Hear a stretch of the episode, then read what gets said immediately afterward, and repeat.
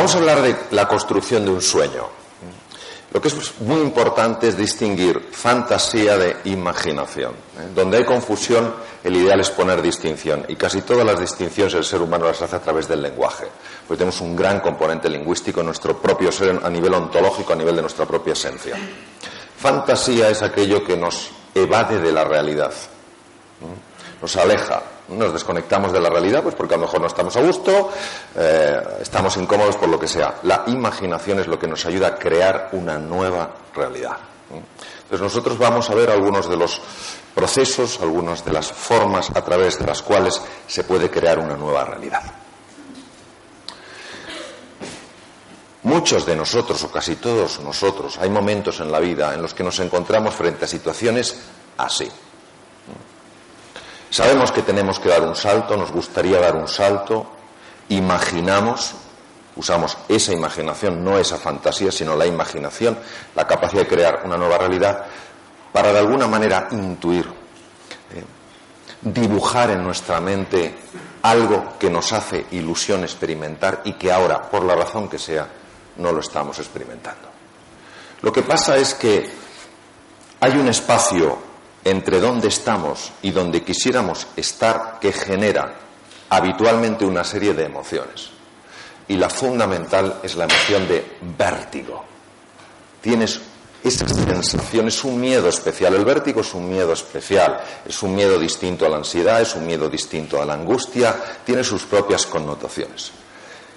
Y vamos a ver hoy, para vuestra reflexión como propuesta, qué podemos hacer cuando la vida nos está llamando a dar un salto así y sentimos ese vértigo.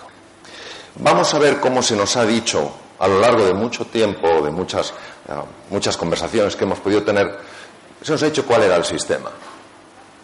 Y ese sistema normalmente no funciona. Y no funciona por propia experiencia. Y vamos a ver qué otro sistema podríamos utilizar. Durante mucho tiempo se ha considerado que lo único fiable en nosotros era el intelecto. Tú accedías a los mejores sitios y tenías muy buen currículum, se demostrabas que era una persona con un alto cociente intelectual, es una persona que se consideraba muy inteligente. Y sin embargo, cuando nosotros observamos a las personas que tienen verdadero éxito en la vida, nos damos cuenta de que hay muchas de ellas que no han pasado por las universidades, que incluso han sido fracasos escolares, etc. Y nos preguntamos, ¿por qué? Si el intelecto, como decía René Descartes, es lo único fiable en el ser humano, y por tanto aquello de lo que te puedes fiar a la hora de dar ese salto desde donde estás a donde quieres estar, ¿cómo es posible que eso en la realidad no funcione así? Y es que vivimos dentro de un paradigma, paradigma viene del griego, forma de ver, que nos hace ver que la clave es acumular conocimientos. Cuanto más sepas, más fácilmente darás el salto. Y todos tenemos que cuestionarnos las ideas, no solo generar nuevas ideas, tenemos que cuestionarnos las ideas que están en marcha y decir, ¿esta idea verdaderamente refleja la realidad? ¿O hay algo en mi interior que me dice, esta idea no es así? Bien, aquí tenemos uno de los más grandes filósofos norteamericanos, Emerson. Y Emerson decía, el elemento, el elemento que más batallas ha ganado al ser humano a lo largo de la historia es el miedo. Y claro, si nosotros pensamos que vamos a superar nuestro miedo a la hora de dar el salto en base a nuestro intelecto, en base a lo que sepamos, nos daremos cuenta de que no es así. Porque cuántas personas yo conozco que tienen másters por algunas de las universidades más importantes del mundo, dicen, cuando haga el siguiente máster entonces montaré mi propia empresa. Cuando tenga tanto dinero yo haré esto. Cuando tenga un networking suficiente, yo daré este paso. Llegan a tener eso y no dan el paso. Lo cual quiere decir que a la hora de dar el salto, el intelecto es importante, no es bastante. Tenemos que buscar en otro lugar. Un lugar que de manera complementaria, junto con lo que sabemos, lo que conocemos, nos ayuda a dar ese salto. Ese lugar está definido por dos elementos. El uno es la fe. ¿Qué es la fe? La fe es el sentido de certeza sobre algo a pesar de no tener evidencias. Es un poco, bueno, cuando esté preparado, daré el salto. No, da el salto y te darás cuenta de que estás preparado. La fe no es fácil, porque nos gusta mucho controlar las cosas y eso de creer en mí y en mis posibilidades cuando todavía mis posibilidades no han aparecido parece algo que puede resultar incluso absurdo. Pues no. Cuando nosotros estudiamos y hemos estudiado algunos de los más grandes inventores de la historia, nos damos cuenta que la clave a la hora de dar el salto nunca fue lo que sabían, era la fe que tenían y la pasión que albergaban hacia su sueño. Poco antes de morir le hicieron una entrevista a Steve Jobs y le preguntaron cuál era el elemento clave en su vida a la hora de haber dado ese salto y haber generado esa contribución a nivel mundial. Y dijo la pasión. Le preguntaron por qué la pasión. Y él contestó lo siguiente, yo pude ver la entrevista, contestó porque yo no habría aguantado la cantidad de fracasos que he tenido a la hora de generar lo que hemos generado si no hubiera estado apasionado acerca de lo que yo hacía. Ahora yo me pregunto, ¿qué valor se da la pasión en el sistema escolar? ¿Qué valor se da la pasión en el sistema universitario? ¿Qué valor se da la pasión en la vida? Resulta que algo que es esencial, muchas veces pasamos frente a ello y lo ignoramos. Esto es interesante porque todos sabemos que si nuestra fe, nuestra sensación de certeza es lo suficientemente grande y nuestra pasión es lo suficientemente inspiradora, podremos vencer el miedo. Porque tendremos lo que se llama una palanca emocional. La palanca emocional que nos permite superar el miedo no procede del intelecto. No digo que no se ayude del intelecto, digo que no procede del intelecto procede de un lugar diferente. Como decía tan maravillosamente Blaise Pascal, el corazón tiene razones que la razón desconoce. Claro, ¿qué es lo que hace la pasión? ¿Por qué la pasión y la fe tienen ese poder de ayudarme a dar el salto y superar esa sensación de vértigo que a veces la noto en el estómago, a veces en el pecho, a veces en la cabeza? ¿Cómo lo hace? Porque el intelecto no tiene capacidad suficiente para desplegar el potencial humano. El intelecto tiene la capacidad para ayudarnos a analizar, para ayudarnos a considerar, pero no para ayudarnos a desplegar. Lo único en nuestra experiencia que tiene capacidad para despertar algo dormido es la pasión y es la fe. Despertar algo dormido, ¿qué quiere decir? Que algo en nuestro interior ya lo tenemos, pero no sabemos que lo tenemos. Suelo utilizar una metáfora de algunas muy importantes en la naturaleza, como el caso de un gusano. Todos los que estáis aquí, todos los que nos están viendo en distintos lugares del mundo, sin excepción, tenéis, tenemos en nuestro interior talentos, capacidades y energías dormidas. Lo triste es que muchas veces nos vamos de nuestro planeta azul sin habernos siquiera plantearnos que eso existe. Claro, la transformación de un ser humano no implica que se convierta en alguien distinto de quien es, implica que se convierta en su mejor ser, en su mejor yo, que alcance su plenitud a base de desplegar su verdadero talento y su verdadero potencial. Por eso es fundamental pasar tiempo en introspección. ¿Qué es introspección? Introspección es reflexión interna, en la cual tú te haces preguntas sobre qué quieres experimentar en tu vida. Pasamos demasiado tiempo corriendo de un lado a otro y al final llegamos a lugares y decimos, pero si yo no quería llegar aquí. Pero claro, como no nos paramos a pensar, fijaros qué bonito lo que decía Gauguin. Gauguin decía, cierro mis ojos para poder ver. Es una paradoja. Cierro mis ojos para poder ver. ¿Para poder ver dónde? Si cierro los ojos no veo lo que hay fuera, claro que no, pero ¿dónde puedo ver lo que hay dentro? Porque todos los que hacéis trabajo interior, todos los que hacéis ejercicios de reflexión, sabéis que hay que desconectar un poquito del exterior para poderte meter en el interior. Don Miguel de Unamuno, catedrático de filosofía, trabajó muchos años en la Universidad de Salamanca, qué bonito lo que él decía. Ni adelante ni atrás, ni a la derecha ni a la izquierda, ni arriba ni abajo, sino adentro. Y qué sorprendente también lo que dicen los filósofos griegos. Luego, seguido y trabajado por los filósofos romanos. La inteligencia, intus legere, es la capacidad de penetrar en tu interior, de penetrar en el interior de las cosas para descubrir aquello que los sentidos no pueden captar y sin embargo pertenece a la verdad de la cosa. Nuestros sentidos, cuando miramos un gusano, no pueden captar la mariposa. Solo vemos la forma del gusano, sus manchas, sus patas, etc. Pero nuestra inteligencia, nuestra capacidad de penetración, de abstracción, puede ver en el gusano a la mariposa dormida. Por eso lo que tenemos que hacer es animarnos a este trabajo interior, a dedicar un poquito de tiempo al día, en la quietud, para hacernos esta pregunta, ¿qué es importante en mi vida?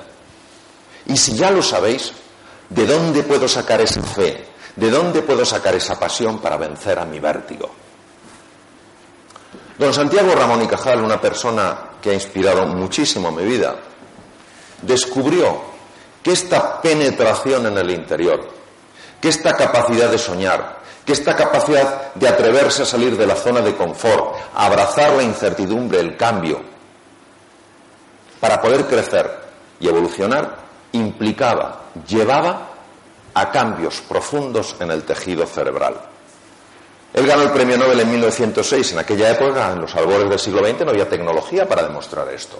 Pero él descubrió algo que ningún otro científico en neuroanatomía y neurohistología había descubierto antes. Estudiando las neuronas, observó esto, estos pelitos que salen de las dendritas, de las ramas de las neuronas. Él fue el primero que las descubrió y las describió se llaman espinas dendríticas de Cajal. Le puso el nombre espinas porque recordaban a una rosa.